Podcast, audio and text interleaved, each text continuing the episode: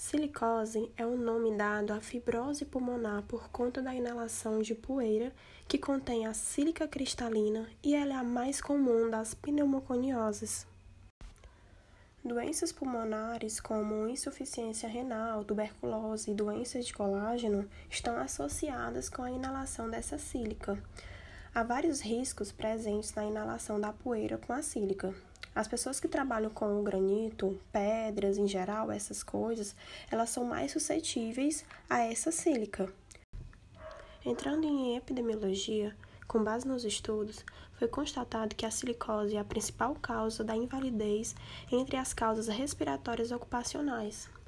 Entre 1968 e 1994, ocorreu cerca de 14.824 mortes em idades entre 15 e 44 anos, tudo em decorrência da exposição à sílica. Fisiopatologia. Ao ser inalada, essa sílica ela se encaminha para os bronquíolos respiratórios e os alvéolos.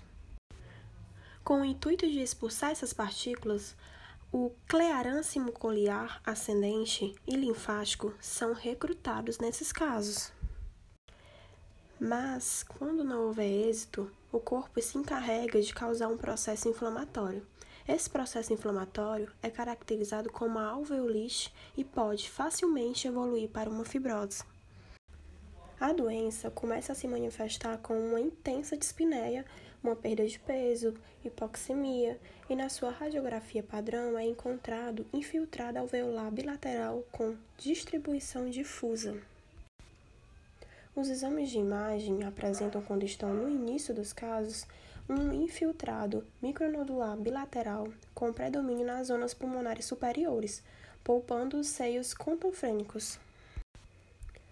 Uma das alterações patológicas típicas é o nódulo silicótico, que é encontrado no interstício pulmonar, ao redor dos bronquíolos respiratórios e dos vasos, nas regiões da pleura visceral e em linfonodos. Como o diagnóstico é feito? O diagnóstico da silicose ele é com base na história com a exposição à sílica e nas alterações radiológicas. Com a tomografia, foi possível identificar alterações mais precoces do que no indivíduo que usou a radiografia, indivíduos esses expostos à sílica. Quando se identificam micronódulos e a existência de enfisema, eles são mais fáceis de serem visualizados na tomografia computadorizada de tórax, isso com a alta resolução. No caso da biópsia pulmonar, ela só é indicada em casos de alterações radiológicas com ausência de dados na história ocupacional que sugiram a associação.